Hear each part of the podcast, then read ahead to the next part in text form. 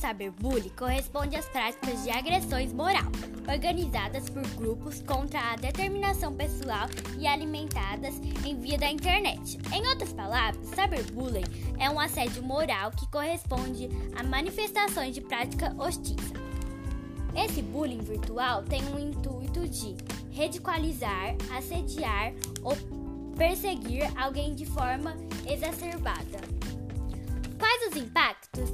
Vida de quem pratica?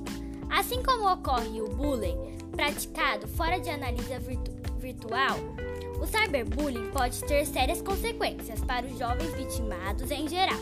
Um quadro inicial de isolamento e tristeza pode evoluir para sérios quadros de depressão, transtorno e de ansiedade e síndrome de pânico. Como a vítima deve reagir no caso cyberbullying? Como prevenção, pode evitar a publicação de transformações pessoais ou fatos da internet.